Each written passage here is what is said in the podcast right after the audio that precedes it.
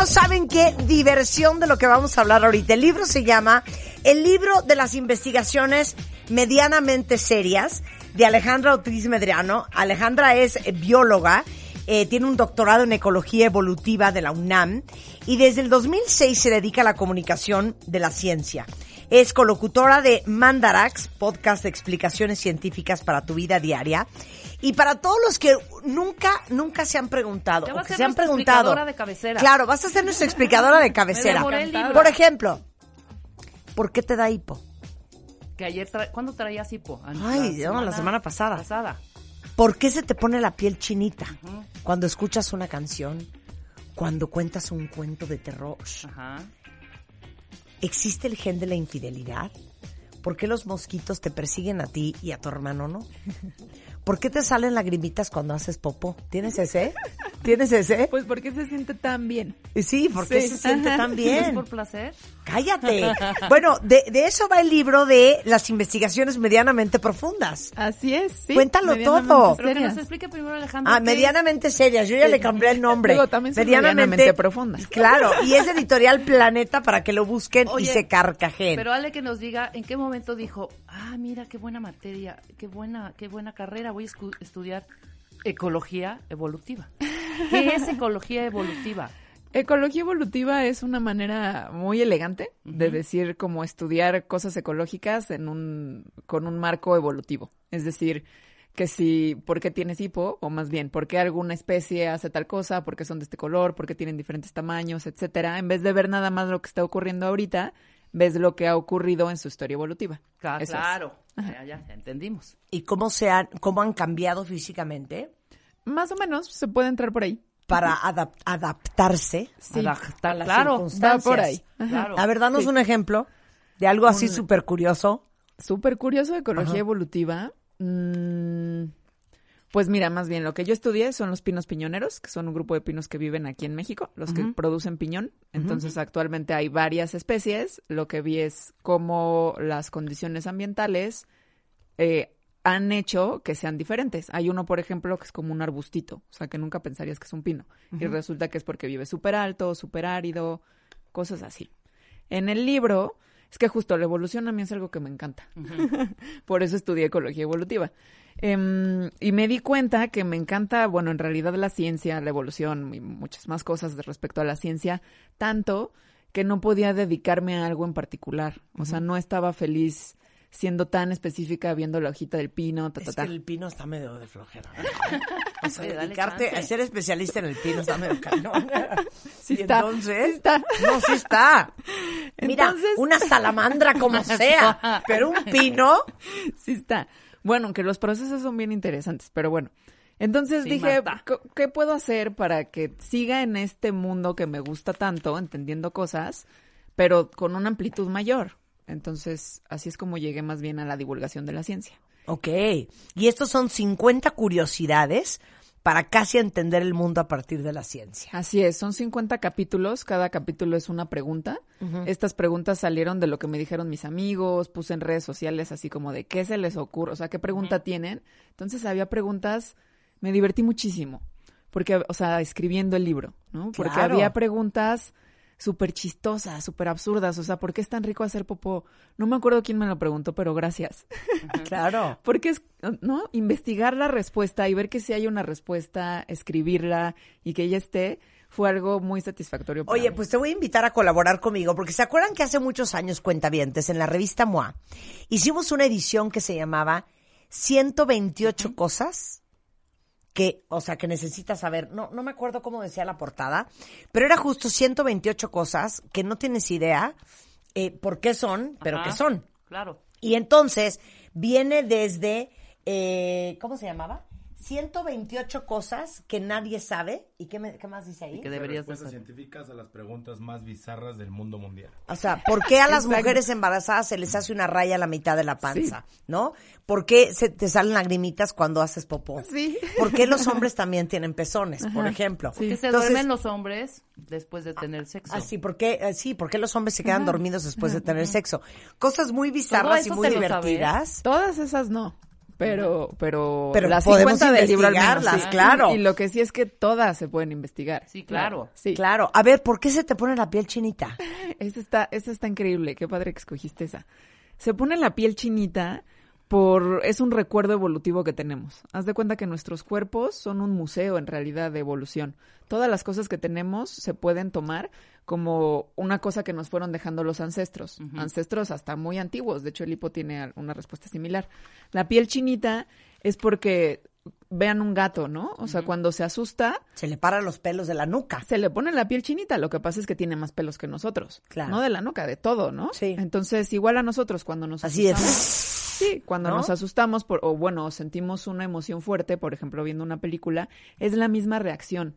O sea, los músculos, hay un musculito alrededor de cada folículo de donde sale un vello que se contrae y eso hace que se pare. En, en nuestros ancestros esto les servía para algo, se ven más amenazantes. A nosotros no nos sirve de nada, pero ahí se quedó como en un museo, ahí siguen las cosas. También ocurre en otras especies para guardar calor, porque entonces se paran, por ejemplo, plumas o pelos, y como hay más espacio entre ellos, se guarda el aire y así se quedan más calientitos. Por eso también cuando tenemos frío nos pasa a nosotros. No sirve de nada, pero la evolución justo no es que las cosas tengan que servir necesariamente de algo. O sea, lo que me estás diciendo, Alejandra, es que si venimos del mono. Esa es otra pregunta del libro tal cual. ¿Ah, sí? Sí, si Pues venimos es que del mono. si dices que traemos Exacto. ahora sí que un de- historial Sí, sí. y un museo de memoria Tal en el cuerpo Sí. Y, y somos tan parecidos hasta en esa cosa más insignificante al animal, ajá. pues hemos de venir del mono. Bueno, sí, no. A ver. Justo es lo que viene en el libro. Sí venimos del mono porque efectivamente tenemos un ancestro en común con todos los monos que han existido. Eh, pero en cierto sentido no venimos del mono porque somos un mono. O sea, somos un primate. Eso es, el ser humano es parte de los primates. Entonces, venimos de algún mono, de ningún mono que exista actualmente, sino de uno muy pasado. Y espérate, porque la respuesta del hipo es porque venimos, o sea, porque tenemos un ancestro anfibio. O sea, no solo venimos del mono, sino que compartimos un ancestro con ¿Se una acuerdan rana. de Aquaman? Sí. ¿Cómo? A ver, Sí. el hipo que... No, espérame, espérame, ahorita vamos al hipo. Somos un mono. Somos un mono. ¿Cómo se ¿sí? llamaba la mamá de todos? Sí. ¿No era Lucy? Lucy. Lucy. ¿No es Lucy? Lucy era un Australopithecus. Claro. Sí, sí, sí. Venimos Bueno, todos de Lucy. Y Lucy es africana. Sí, pero bueno, de más atrás, o sea, imagínate un mono, un chimpancé, un tití, un lémur incluso, todos esos son monos. Y con todos esos tenemos hace millones de años un ancestro en común. Digo, ahorita yo no me quiero meter en temas religiosos, ¿verdad? Y de que si nos hizo el Señor o si nos hizo Adán y Eva. Pero les digo una cosa, cuando tú te pones a ver un chimpancé o un gorila, dices, es broma. No, es que es... Es que es son muy seres impresionante. humanos. Ah, Es muy impresionante, sí. O sea, es muy... A, mí me, me da hasta... Me da un freak porque digo, es que 100% El comportamiento. La mirada. La mirada. la mirada, cómo se mueven, cómo te voltean a ver, Y cómo luego mueven la imagínate cabeza. que lo estás viendo y se El te pone la piel chinita No, y tu claro. cuerpo ya te dijo que ahí está. 100%. Sí, sí, sí. O sea, ellos también le hacen piojito a sus parejas. Ah, no, sí, claro. O sea, le están quitando pulgas, abrazan. pero es lo mismo que un piojito. abrazan. Abrazan. a sus bebés, Hacen sí. cariños. Claro. Ah. Ay, no, ya qué fuerte. Entonces, bueno, por eso se nos paran los pelos. Ajá. Sí. Ahora, ¿por Pero qué sí nos da hipo? Sí sirve. Pues a nosotros no nos No, sirve. ¿Para qué en te realidad, sirve? porque ¿Por qué te calientas cuando No, se te no, paran los pelos o qué? No, no, no, pero Sí sirvió. una- Exacto. Sirvió. Es una cosa que le llamamos atavismo. ¿no? Eh, es decir, algo que se quedó atávicamente, que no el cuerpo, la evolución no se ha deshecho de eso, porque pues no se deshace de las cosas así nomás, y pues lo, traigan, lo traemos ahí cargando, recordándonos el pasado evolutivo. Igual que el hipo. El hipo lo que sucede físicamente es que la laringe eh, se, se cierra y hay como un espasmo en el diafragma, ¿no? Por eso brincas, por eso te da hipo y por eso sientes que dejas de respirar tantito. Em, en los Pero ese renacuajos, espasmo te da por qué. Exacto. Entonces, bueno, la respuesta como de los tuercas y tornillos, como yo le llamo, o sea, de lo que te pasa en este momento ti, a tu cuerpo, es porque el nervio vago está confundido. Y por eso, si lo distraes al nervio vago, que es el que controla ese movimiento, por ejemplo, con una cucharada de azúcar, con un susto, con algo que dice como me tengo que poner atención a esta cosa en este otro momento, se te quita el hipo. Pero hay otra explicación que no es que sea excluyente, sino más bien una explicación justo del pasado evolutivo. Evolutiva. Ajá, que tiene que ver con nuestro ancestro anfibio. Entonces, actualmente las ranas, sus, sus, cuando nacen, pues son renacuajos y se van metamorfoseando, ¿no? Pasan, pasan a verse ya como unas ranas. En ese momento, en el que son como adolescentoides, pues como cualquier adolescente tienen cosas muy extrañas. y en el caso de las ranas, tienen pulmones al mismo tiempo que tienen agallas. Entonces pueden respirar por las agallas en el agua y por con pulmones fuera del agua. Pero entonces cuando se meten al agua y respiran por los pulmones, pues se les mete agua a los pulmones y, y eso no está bien, ¿no? Como a nosotros si se nos metiera. El mecanismo que tienen para que es, para evitar esto es que se cierra la laringe y hay de su diafragma un espasmo que saca el agua de los pulmones y entonces pasa hacia las agallas el agua y así obtienen el oxígeno. Es exactamente igual a lo que nos pasa a nosotros, si te das cuenta. Se cierra la laringe, hay un espasmo del diafragma, nosotros nos sacamos agua y nada más Claro. nos da hipo. Y eso ocurre porque tenemos los mismos elementos necesarios que esos renacuajos. Tenemos laringe, tenemos diafragma y tenemos el circuito cerebral que controla la respiración por agallas, a pesar de que no tenemos agallas. Ok. Es otra de esas cosas que se nos quedó ahí y que pues ahí está. No, pues sí, claro, Sí. hace todo el sentido. Yo conozco Ay, una señora que no se le quitó el hipo y tuvo que ir al hospital, hija. Es neta. De, lo- de verdad, no se le quitó el hipo, pero Se como en quedó dos el días. nervio vago pegado. que, Ay, pobre. como dos días. Sí. Claro, por supuesto. Es que es Entonces, desquiciante estás- tener no, hipo. no, y Es es, horrible. desquiciante estar al lado de alguien que tiene hipo, ¿eh? Por dos días. Horrible. Pero bueno, muy A bien, ver. muy bien. ¿Por qué tenemos pelo solo en ciertas partes del cuerpo? Esto, esto es una... esto A ver, es una- espérate, ¿en sí. dónde no tenemos pelo? Bueno, ¿Palmas de las en manos? realidad tenemos pelo en casi todo el cuerpo. Es que yo sí tengo pelo en todo el cuerpo. Sí, solo menos no. palmas de Las las, palmas manos. no tienes, Marta. Labios no tenemos tampoco. En las uñas no tienes. Labios no hay. Sí, es cierto, Y Marta prácticamente tiene ya- Yo me en el toda labio. la cara.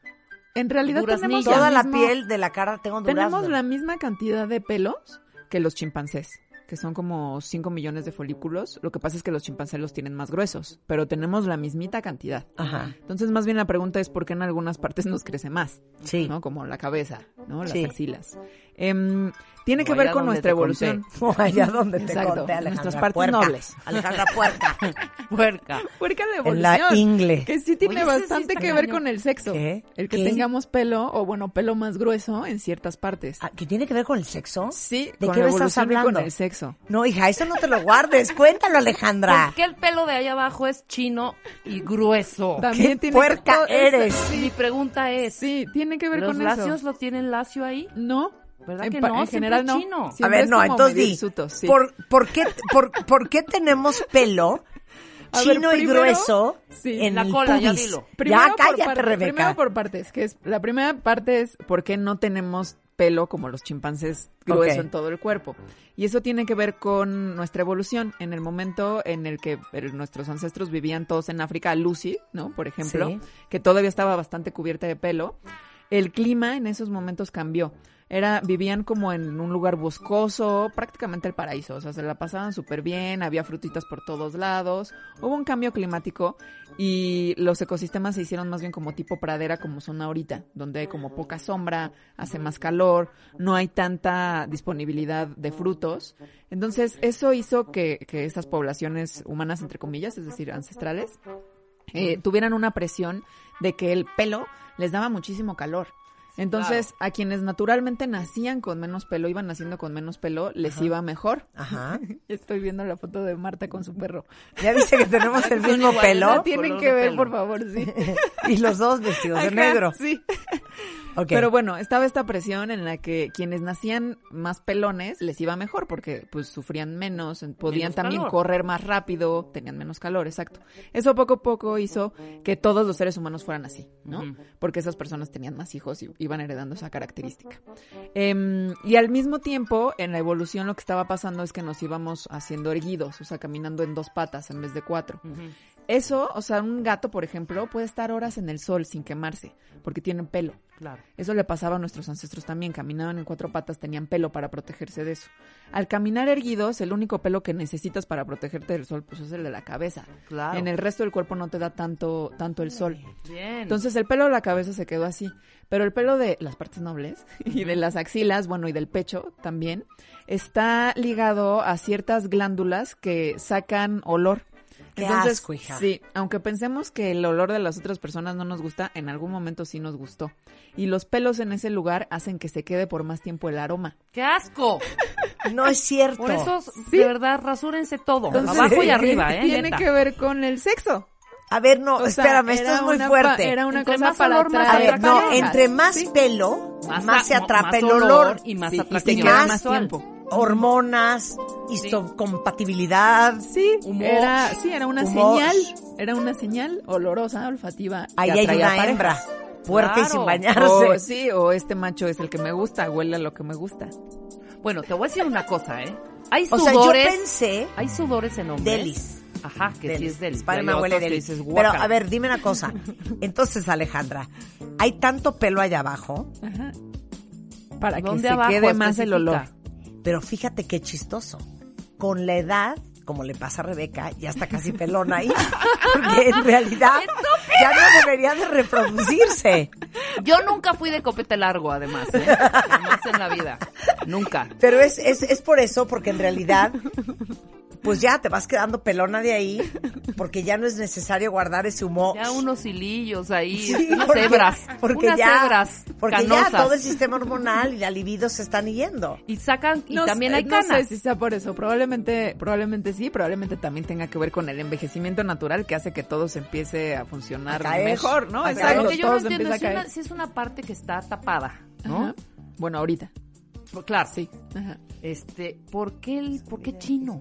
Eso no tiene... Bueno, porque lo chino justo hace que, que se mantenga más el olor. Si, si fuera lacio se resbala. O sea, es como una capita esponjosa. no, O sea, que ¿no que están se en shock con lo que están oyendo hoy? Pues el chino hace que haya más olor y ese Hace más que olor se, que, se guarde más tiempo, que se guarde más. Y ese olor, es que ya, puta.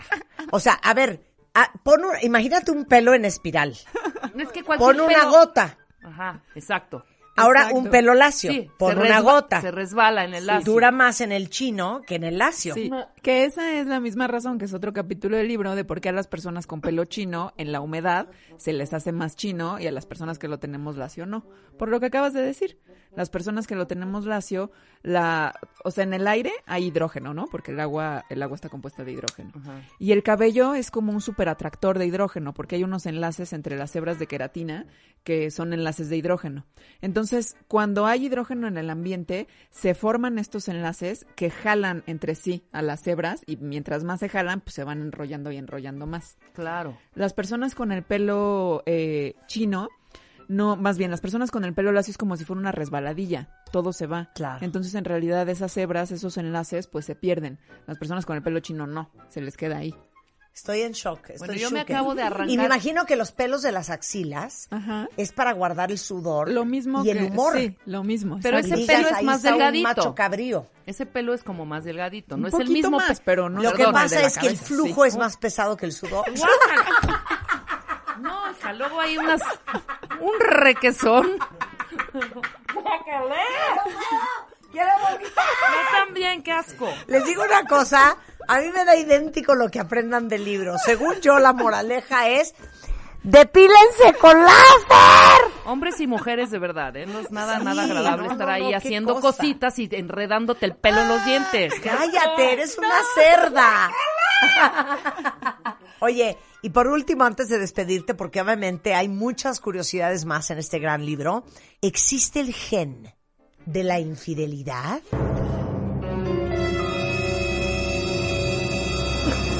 Encanta esta musiquita.